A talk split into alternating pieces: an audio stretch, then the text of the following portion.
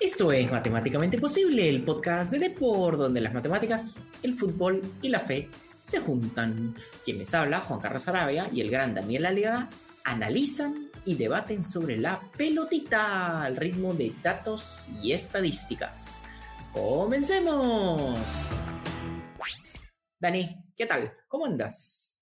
Eh, bien, Juan Carlos, algo, algo apenado porque no, no arrancamos eh, la liga eh, cuando se tenía prevista arrancar, que era a partir de este fin de semana.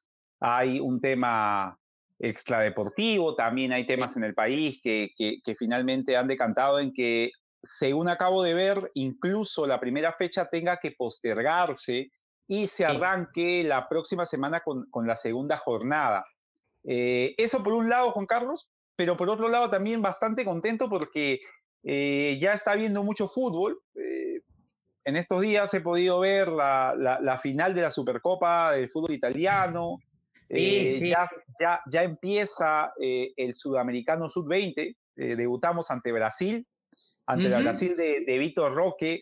Ah, eh, dicho sea de paso, no juega Hendrik, pero por lo menos, o sea, para los que ven el Sudamericano Sub-20 para ver las nuevas joyas del fútbol de este lado, eh, tenemos a Vitor Roque, tenemos a Nico Paz, bastantes jugadores que, ver, así que por ese lado, bastante contento y, sobre todo emocionado por el programa de hoy, Juan Carlos.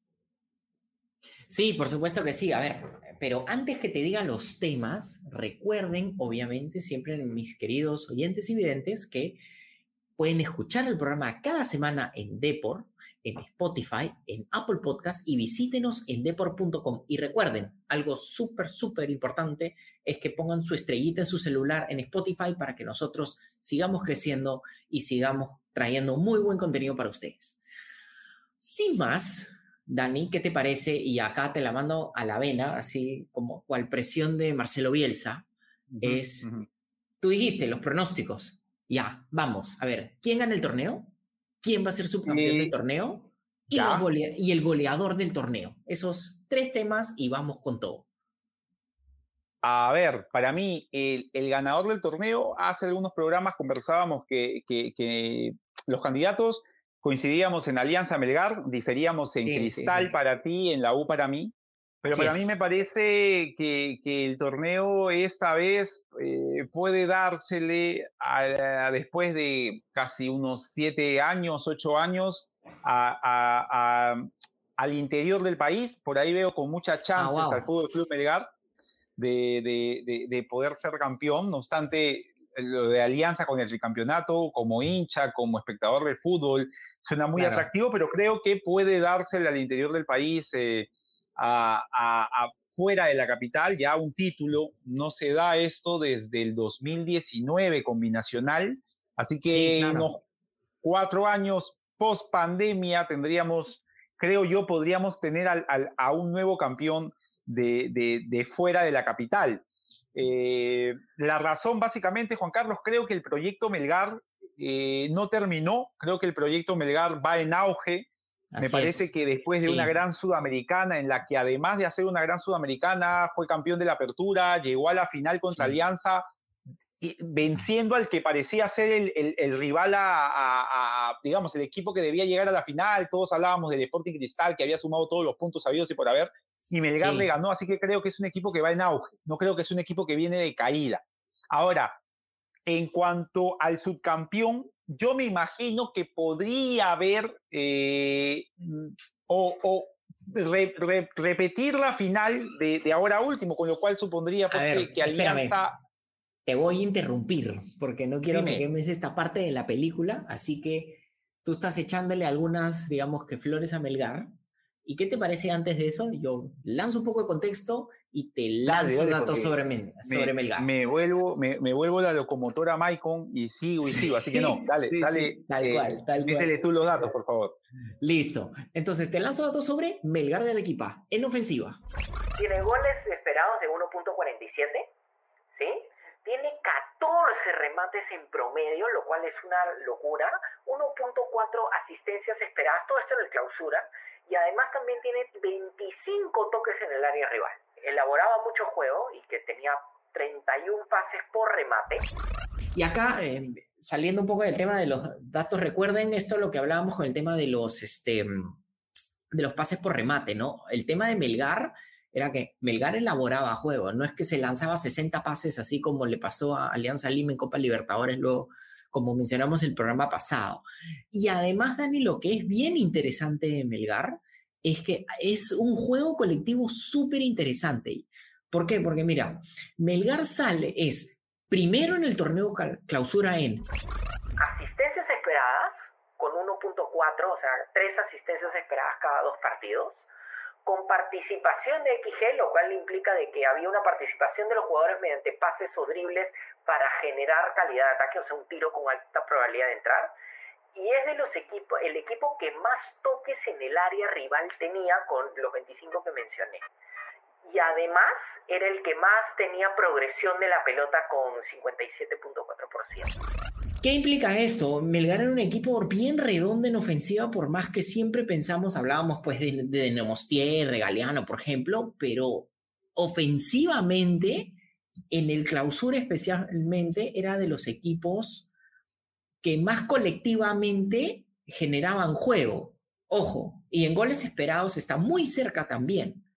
Entonces creo que me parece una un buen, buena idea de tu parte, o sea, está un acierto ponerlo como uno de los posibles candidatos al título. Tengo una razón importante para creerlo. Creo que Melgar leyó bien los defectos, que fueron pocos, y los ha tratado de reforzar y subsanar a partir de las contrataciones. ¿no? La presencia de Pablo Martín como delantero, eh, en un puesto en el que, si bien es cierto, Bernardo Cuesta juega muy bien, ya Bernardo Cuesta no es ese goleador de años anteriores, o sea, el Bernardo Cuesta del año pasado no es el Bernardo Cuesta, al menos a nivel de liga local, no es el Bernardo Cuesta del 2015. Eh, entonces creo que la, llegada de Pablo Magni refuerza ese, ese, ese problema que tuvo en el ataque. Además, cuando no estaba Bernardo Cuesta, no había un 9 de peso para el equipo. Y la llegada de Tomás Martínez como, como jugador ofensivo, que además puede posicionarse como interior en un medio campo de tres, creo que lo mejora en comparación a Martín Pérez Guedes, que me parecía que era un buen jugador, pero no me parecía un jugador creativo, no me parecía un jugador con gol.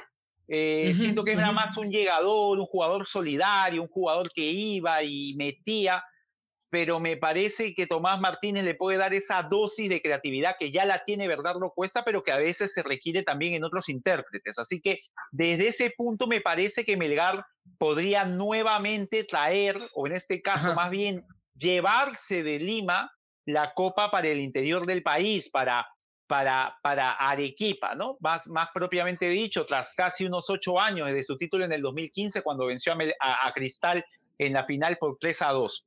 Eh, ahora, en cuanto al subcampeón, eh, Juan Carlos, creo que podría repetirse la final. Vale. Eh, pero, pero para darle emoción al asunto y, y, para darle emoción a la liga, y reforzar lo que dije en su momento, creo que la U podría, podría meterse por los palos y disputar una final con Melgar. De, y además siento que eso podría relajar un poco al club, al hincha, al seguidor de Universitario que, que pasan los años, no consigue ser campeón, estuvo cerca del 2020 y ya se acerca el centenario. Así que yo creo que le haría bien a la U pelear el título, tener chances serias de ganar el título este año para poder llegar a su año del centenario, digamos, sin la presión que supondría no haber sido campeón hasta ese año y tener la obligación de ser campeón en el centenario, ¿no? Que es, algo que le pudo haber pasado a Alianza en el 2001, salvo que salió campeón en el 97. Creo que eso lo relajó a Alianza para que en el 2001 pueda ganar el título después de una gran temporada de, un tricampeonato de la U, llevando un poco a la historia de la Liga 1, ¿no? Así que eh, esa sería mi, mi, propuesta de final. Ahora, ¿qué números tenemos de la U, Juan Carlos? A ver, te, te, lanzo un poco de contexto con la U, ¿ya? Te lanzo datos sobre la U. En ataque, la U tenía un XG, un goles esperados de 1.38. Nada impresionante, pero mejor que el promedio. Generaba casi 13 remates en promedio, 34 pases por remate y 23 toques en el área rival. ¿Ya? En lo que sí era muy bueno la U, vamos a aceptarlo, es en asistencias esperadas con 1.3, o sea, casi tres asistencias cada dos partidos. Y quizá la influencia de Novik. Sí, quizás la influencia de Novik y acá también un tema de Novik bien interesante y también te podría decir de, Piero Quispe, es este datito que te lanzo ahorita. Centros por XG, o sea, por calidad de ataque de 2.3, es de los mejores de la liga.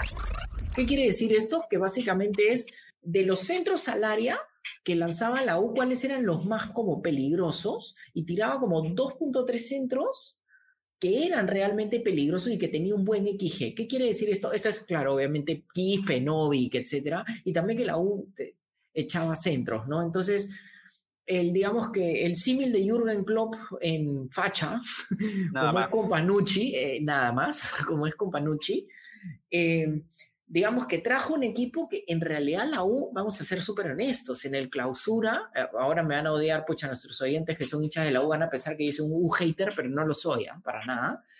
Pero la U no fue un equipo así rutilantemente ofensivo. Sí, de plano te digo, a ver, a mí me encantaría por un tema más histórico, que la final de, del torneo peruano sea como fuera la configuración, que uno gane un torneo y el otro sea la UI Alianza. Sí, eso es lo que, claro, sería, que, sería lo que no ocurre desde el año 2009. Desde el año 2009 no hay una final, ya, ya prácticamente 14 años, no hay una final entre la U y Alianza, ¿no? Eh, claro, en ese aspecto sería, sería muy bueno, comercialmente hablando y también para el tema del fútbol. Y los que, pucha, tú y yo, que más o menos tenemos casi la misma edad, nos acordamos también con muy buena, con muy buena memoria, más allá del resultado, esa sub de Alianza que jugaba, pues, este, Grondona, que, que jugaba Esidio, digamos, eh, por parte de la una época Una época complicada para, para, para Alianza, ¿eh? en la, final del 99, el año 2000. Pero sí. una, una U del, del tricampeonato, una U importante. Ahora, Juan Carlos, lo que sí yo quería hacer acotación a los datos que dabas y me parecían muy, muy interesantes era, uno, el tema de la asistencia, asistencias esperadas que lo destacabas en la U. Siento que esa era eh, o, recuerdo que había un debate en, en, el tema con Pañucci de por qué Novik no era titular, eh, siendo Novik uno de los jugadores con mejor asistencia en la U y que siento que, que, dentro de la idea de Compañucci no, no se ha reforzado con un jugador de similares características o de mejores características a la de Novik, que yo entendería tener la misma asistencia y mayor dinamismo. No hay un jugador así porque, porque Quispe, si bien es cierto, es un jugador técnico, es un jugador hábil, tampoco es un jugador que destaque hasta ahora por su asistencia. Eh, y, lo otro que quería decir, a ver, para que tú lo desarrolles, es, eh, claro, es verdad, los centros de la U son importantes, pero creo yo que lo fueron hasta que estuvo Valera. Recuerdo que Valera marcó muchos goles de cabeza así es, eh, en el campeonato. O sea, Valera tenía la capacidad, le lanzabas estos centros tipo cuchillo al área, bombeadísimos y el tipo saltaba y la conectaba de cabeza porque tiene un gran salto y un gran golpeo y, le ayudaba mucho. Ahora, nuevamente Valer está en la U, creo que resuelve el tema Emanuel Herrera que tú planteabas con mucho énfasis hace algunos programas. Sí. Y creo nuevamente que eso podría volver a, a, ser un valor importante en la U, el golpe de cabeza de, de Valera, el delantero nacional. Mira, te, lanzo datos sobre Piero Quispe, que, que refuerza un poco tu punto. Piero Quispe tuvo 0.11 asistencias esperadas. Llámese 10, este, una asistencia casi cada 10 partidos. Y, Pero tuvo casi dos pases en promedio, pases completados en el área rival. O sea, él llegaba y soltaba. ¿no? sí, sí mostraba que llegaba y lo que, obviamente, lo que todos hemos visto en la televisión de Piero Quispe es que Piero Quispe casi tiene tres regates completados por Entonces, ese es su fuerte, a diferencia pues de, de Novik, como tú bien dices, que no va a lanzar los datos porque es un jugador que ya ni siquiera está en la U y no vale mucho la pena de comentarlo.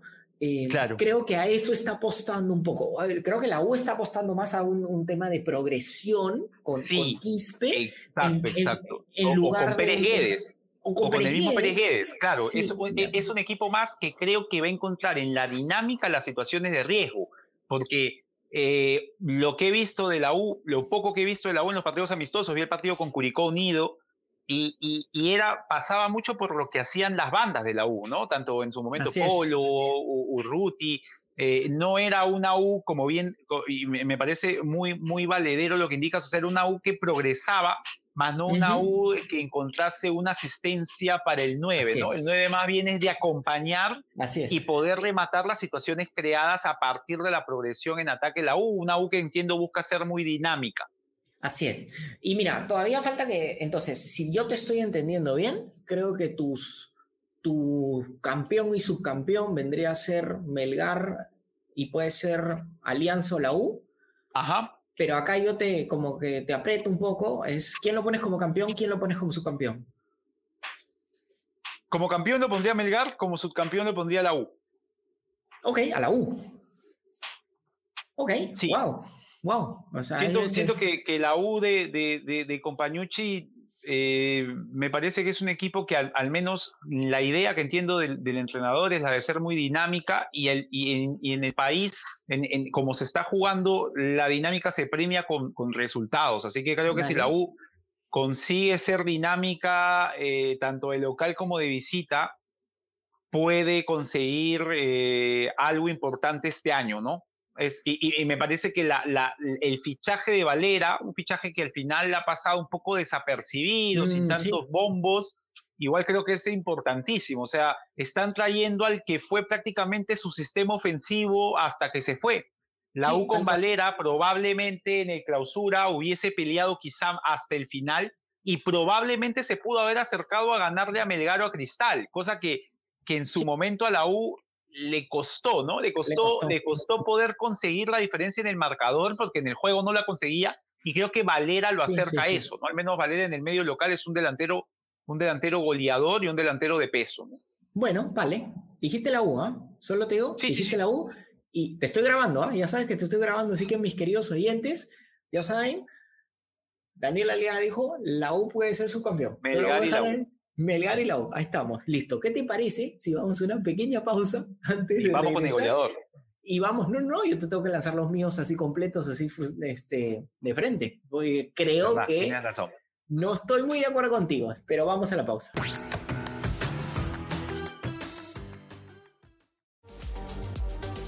Visita deport.com y mantente al día de todo lo que sucede en el mundo deportivo.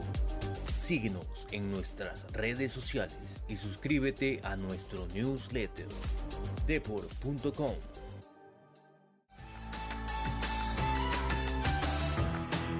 Esto es Matemáticamente Posible, el podcast de Deport, donde las matemáticas, el fútbol y la fe se juntan. Bueno, Dani, a ver, debo confesar que yo estoy de acuerdo contigo, como muchas veces lo estoy, em, con el campeón. Yo creo que Melgar de Arequipa va a salir campeón y no solo por un tema ofensivo. ¿Le ves con más chances que Alianza? Sí, le veo con más chances de Alianza y por una simple razón, y acá te lanzo datos de por qué. En defensa, en, el clausura, Melgar de Arequipa tuvo un XG en contra de 0.8, menos de un gol permitió menos de 10 remates, que es de lo mejor del torneo, dicho sea de paso. Agárrate con este dato. En tacles, tacles por regate sí tuvo muy pocos, que es menos del 40%. Ganó el 62% de sus duelos aéreos, que es de lo mejor del torneo. Y además también, agárrate con esto, tuvo 6 recuperaciones altas, o sea, en tres cuartos de cancha el rival, y 15, 15 recuperaciones en campo contrario que es de lo mejor de la liga. Entonces, ¿qué es lo que quiero decir esto? Yo creo que Melgar tiene los suficientes galardones con las contrataciones que hizo con Pablo Manín, por ejemplo, que si bien yo lo puse en, en, un programa anterior que sus números no son la gran cosa, yo creo que para el torneo peruano podrían serlo, pero la defensa, que no es una defensa de solo me tiro para atrás y, y hago una barricada y recibo, sino que es un sistema defensivo, sí. Tienes, es todo un sistema defensivo donde permite muy pocos tiros, o sea, eh, de lo mejor del torneo, mejor dicho, recupera mucho el balón, que es una forma de defenderse, pero además es una forma de defenderse y atacar a la vez, porque es el que más recupera en, cancha rival. Y, entonces es como la, la defensiva volviéndose a ataque de forma muy rápida. Y con, agárrate, o sea, tienes a Bordacar, tienes a Bernardo Cuesta, que podría jugar de extremo, y tienes a Luis Iberico, que, que, puede jugar en dos posiciones, hasta tres posiciones, y tienes a Manín de nueve. Sí. O sea, para colmo que tienes un sistema que defiende muy bien, y creo que ahora que van a estar con Lavallén después de todo un año, me parece que también se va a sentar mucho más. Sí, sí, va a ser importante para Melgar eso también, es un buen dato. Entonces, yo creo que va este va a, Melgar llevarse el, título. No te voy a decir que va a ganar apertura y clausura, yo creo que eh, no creo que un equipo tenga tal dominio, sobre todo con todas las contrataciones que ha hecho Alianza Lima, ¿ya? Mira, ahora parece que nos hemos volteado los papeles y yo estoy defendiendo a Alianza Lima, tu cuadro, curiosamente, y es, yo creo que Alianza Lima va a salir subcampeón, y acá te lanzo datos sobre Alianza.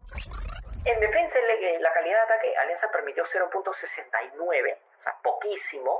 De vuelta, igual que Melgar, menos de 10 remates al arco, 62% de los duelos aéreos ganados y también tenía recuperaciones altas, ¿no? Casi un poquito menos que, que Melgar con 14 y un poquito menos que Melgar con un eh, poquito menos de 7. ¿Qué quiere decir esto? Alianza es un, eh, bueno, esto no estoy diciendo nada nuevo, digamos, pero Alianza Lima es un buen equipo defensivo y eso te va a permitir competir. Creo que, va a sufrir un poco con el tema de Gabriel Costa.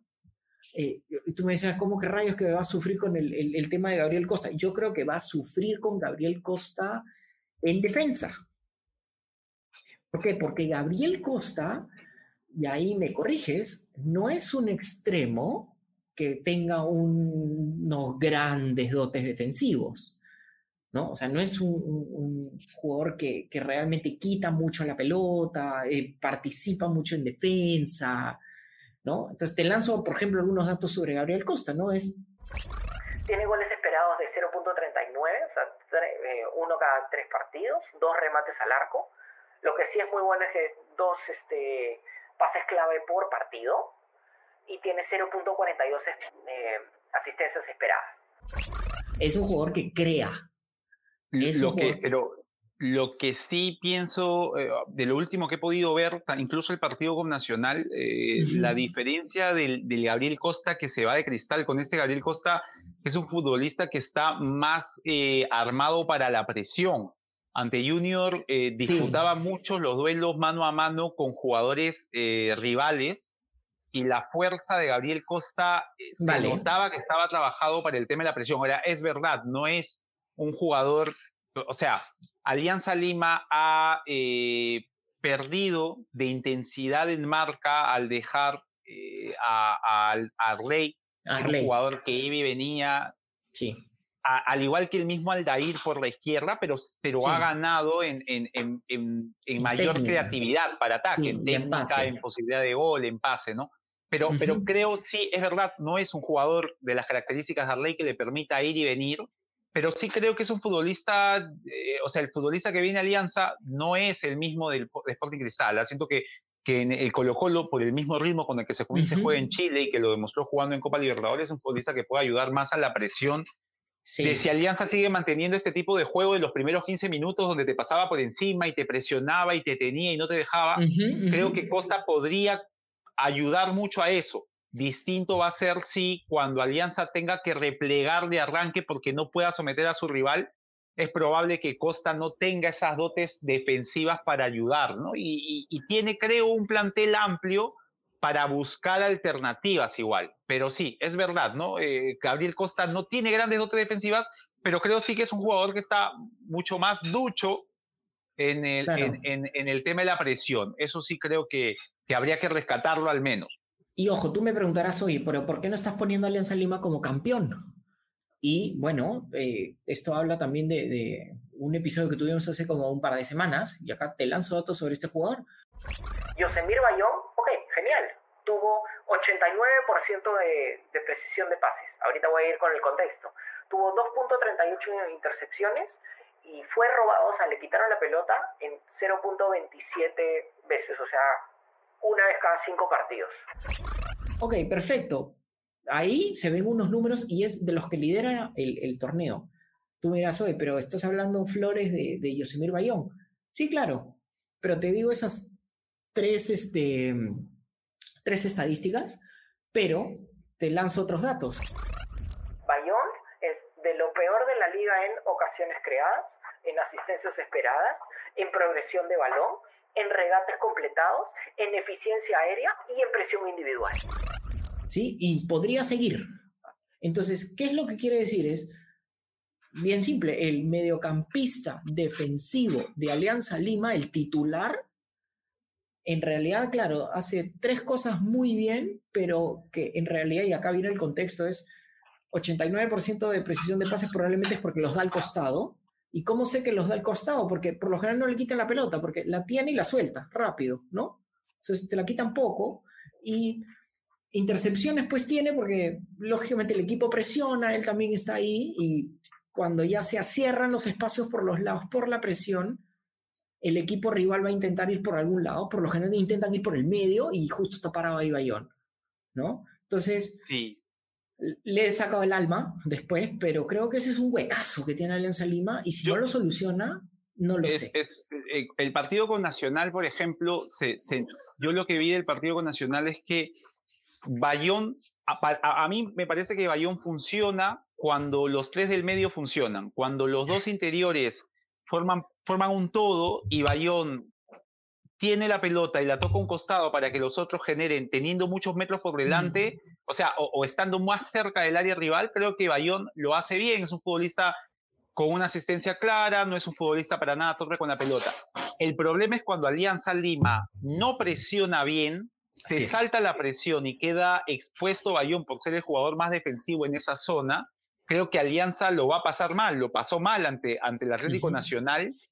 Y, ese creo que es el inconveniente. Más que en la liga local, me parece que, salvo los equipos eh, top, que en este caso son Melgar, la U, en un, para mí un peldaño más abajo Cristal, pero salvo ellos, creo que cuando jueguen internacionalmente le va a costar mucho a Alianza no haber buscado un futbolista que le permita a Bayón ser acompañado o en todo caso que le permita a Bayón ser reemplazado en determinados partidos. O sea, si, eh, y en algún momento yo te solté el nombre, sé que no es de tu agrado, pero Bayón acompañado por un jugador, por ejemplo, como Calcaterra, en, una, en, un, en un partido en el cual haya que resistir más, creo que estaría mejor acompañado que acompañado por un jugador. Ahora, puede pasar que Jesús Castillo este año la rompa, el de Alianza, el que vino de Cantolao, la rompa y termine o sentándolo a Bayón o termine jugando con dos al medio y tres, de, y tres, ofensivos. Puede pasar. Puede pasar que sea él, que sea Valenzuela, que sea Rasco, no lo sabemos, pero, pero como no hubo un refuerzo.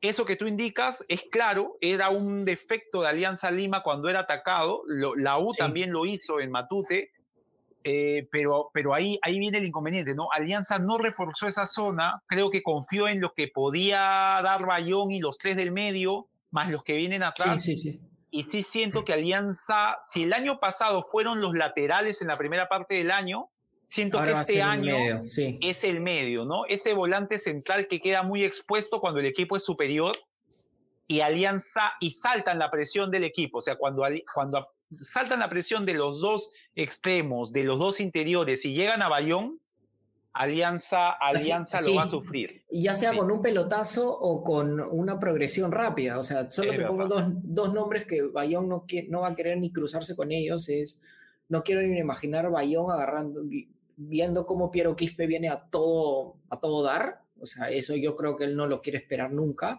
Y te doy otro nombre también. Yo no, yo no creo que Bayón le va a gustar que le salten la presión a Alianza Lima y se tenga que agarrar con Kevin Sandoval de Cienciano en, en, un mano a mano, ¿no? O sea, creo que ahí la va a pasar mal, cuando obligado a replegarse porque se saltó la presión. Pero Dani. Hay un tema ahí. Sí, hay un temón ahí. Y Dani, ¿qué te parece si vamos a una pequeña pausa y calentando motores para saber quién va a ser el goleador del campeonato? Buena voz, vamos.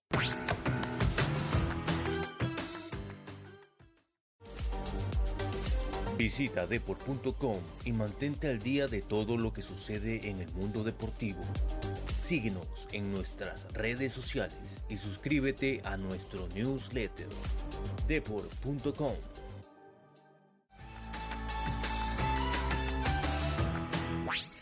Esto es Matemáticamente Posible, el podcast de Deport, donde las matemáticas, el fútbol y la fe se juntan.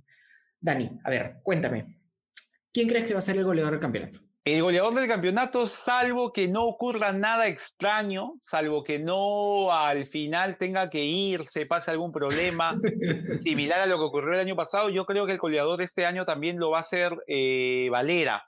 Y, te doy una razón por la cual, eh, pese a ser, eh, bueno, no pese, siendo hincha de Alianza, me parecería bueno para el tema selección que lo sea, porque salvo la Padula, no tenemos a ningún otro nueve eh, que me parece en estos momentos sea seleccionable en el país. Entonces, eh, que Valera se, se, asiente como goleador para, en el campeonato sería sumamente importante, porque si nosotros solamente pasamos eh, lista de los delanteros de los otros equipos importantes en el Perú, Alianza tiene a Barcos, que es un delanterazo, un, delantero que, que, fenomenal ya en su caso, y a Pablo Sabac, de quien muchas ganas tengo de ver. Eh, se habla muy buenas cosas de él, así que, eh, porque digamos, una cosa es ver los videos skill eh, y otra cosa es ya verlo en el momento, ¿no? Salvo, no, he tenido la oportunidad de verle un partido completo.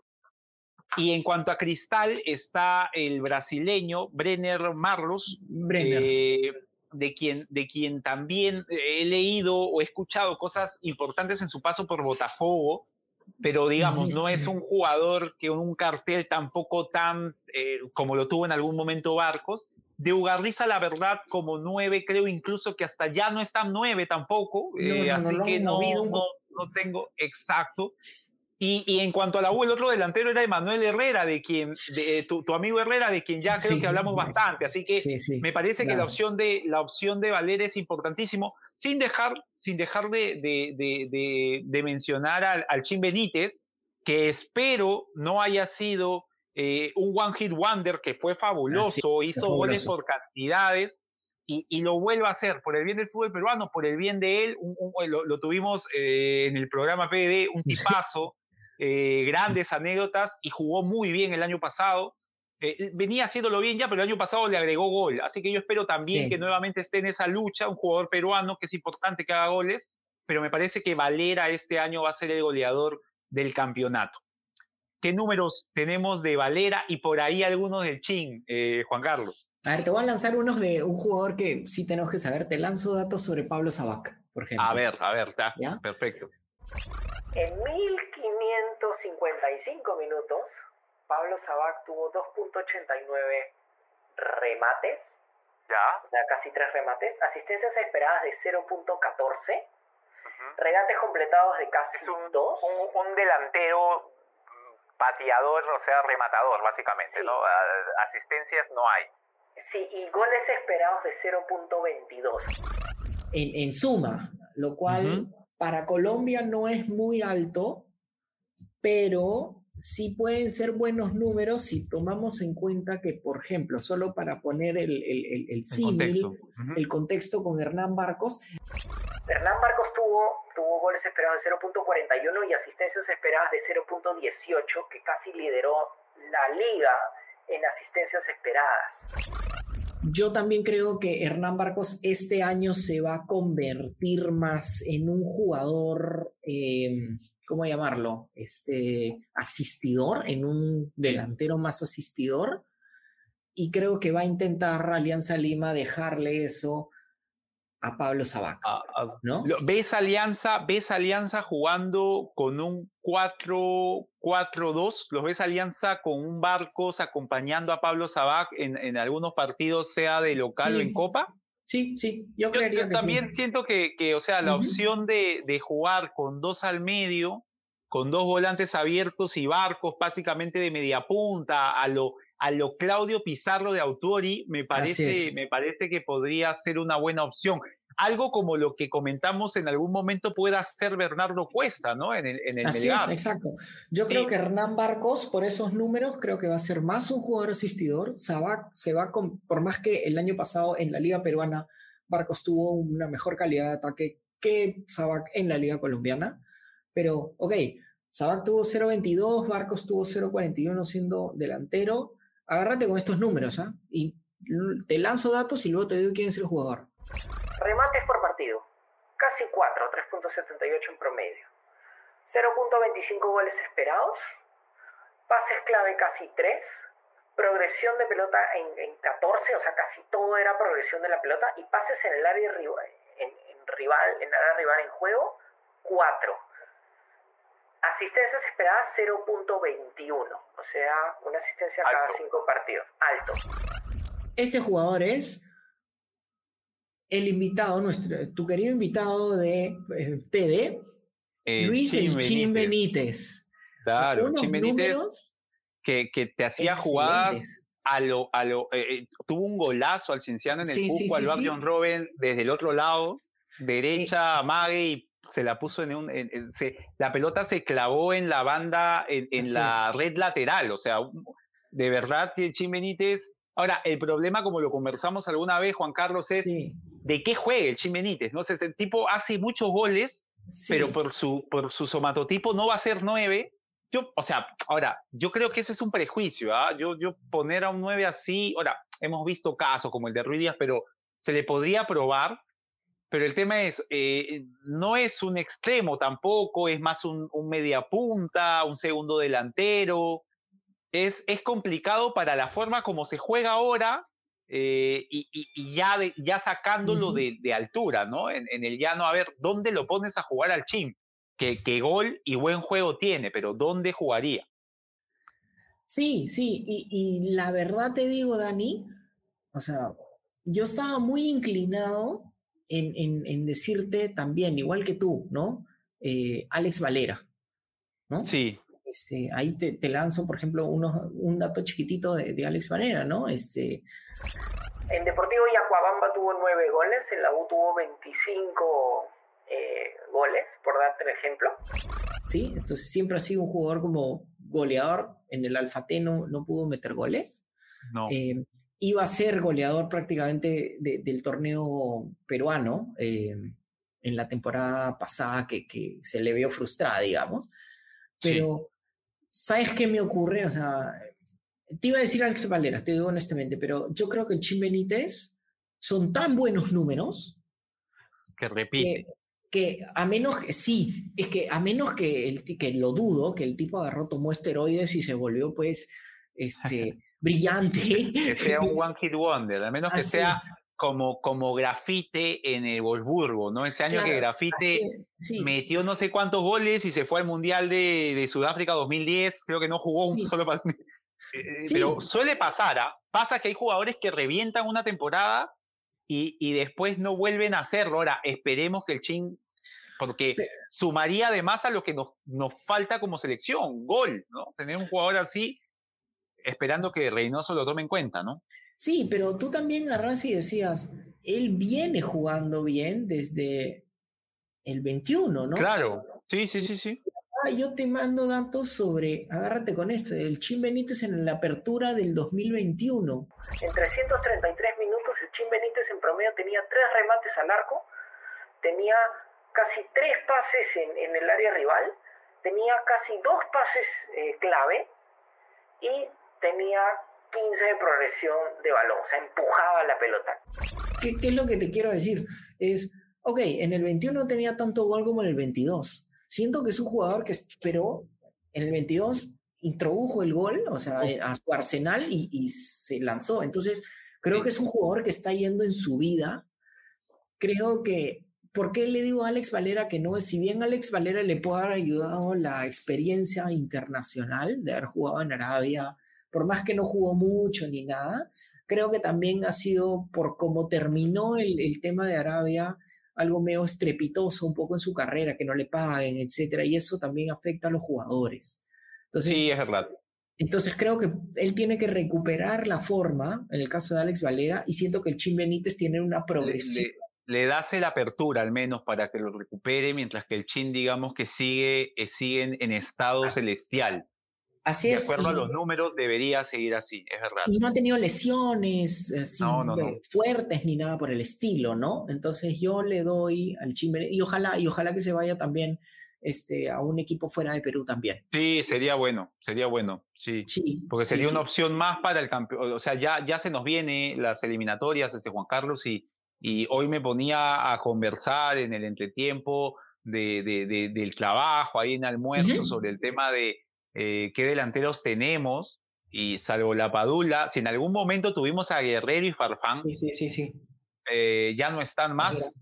Tenemos solamente a la Padula y Valera. Que tiene que regresar a forma. Tiene que regresar a forma. Eh, no sé, está Lisa, que bueno, no es el mismo del 2020 tampoco, es un chico recién y no hay más, ¿no? Entonces, tener al Chin, tener a tener a, Valera recuperándose, esperemos que, que, los Zúcar, si el Zúcar de la U tiene alguna oportunidad, lo haga bien, si el Zúcar, eh, o sea, es difícil, pero no hay más. Entonces, es necesario que los que estén en progresión, digamos, De, ir mejorando, lo sigan haciendo y el Chin Benítez es un caso así. Ojo, cabe recalcar una cosa y con esto te, cierro esta idea. ¿ah? Nosotros ponemos a Alex Valera, lo pones a la Padula, esos son nueves. El Chim es extremo. Puede, puede ser más cosas, puede ser media punta desde segundo delantero, o sea, el, tipo juega bien, tiene un buen disparo y tiene mucha movilidad. Ahora, no tiene también un, un, somatotipo importante. Así pero igual se las da, se las ingenia para, para ser importante. Ahora, quiero solamente destacar que nos estamos olvidando de, de Rui Díaz. ¿ah? Yo siento que Rui Díaz, si bien es cierto ante El Salvador, parece que ya quemó todas las naves, yo siento que igual alguna chance va a tener. E Iberico, no siendo extremo y por ahí jugando de nueve como mm. antaño, también, también podría, también podría ser, ¿no? Opciones creo que parece que no hay, pero hay que, hay que buscar un poquito y quién sabe que que, por ahí encontramos en el camino algunas. Así, hay que darle vueltas. Así que Dani, pensando en darle vueltas, ¿qué nave nos subimos para la próxima semana? Eh, fundamentalmente, Juan Carlos, espero ya poder conversar sobre lo que va a ser la segunda fecha de la Liga 1.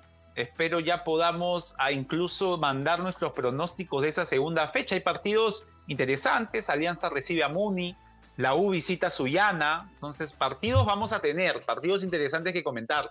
Pero creo yo, creo yo, Juan Carlos, que podríamos meterle un poquito de fútbol de selecciones comentando lo que hemos visto hasta ahora del Sudamericano Sub-20 y calentando motores con eso, ya empezar a hablar de las eliminatorias, empezar a hablar de Perú de cara a las eliminatorias. Creo que hoy ya hemos cultivado un poco, hemos ya eh, apareció el germen, el germen de qué jugadores pueden jugar en el ataque y creo que podríamos ya empezar a hablar de eso de cara a lo que se nos viene ya, que está a la vuelta de la esquina, Juan Carlos. Pero sin dejar de hablar, me parece, del Sudamericano Sub-20, que va a estar muy bonito, que empieza este jueves.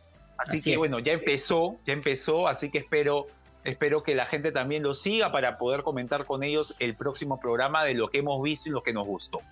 Así es, por supuesto que sí. Y recuerden, mis queridos oyentes y videntes, o nuestros queridos oyentes y videntes, si les gusta el programa, pongan su estrellita en su celular, obviamente, en Spotify, y escúchenlo todos los viernes o cualquier día también. Y este programa y los anteriores, si les provoca, en Depor, en Spotify, en Apple Podcast, visítenos en depor.com.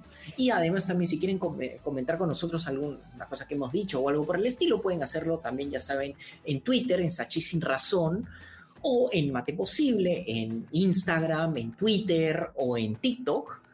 Y también siempre pueden conversar con nosotros y encantadísimo de saber con ustedes. Así que les mando un súper abrazo y ya nos vemos para la próxima semana. Chau, chau. Chau.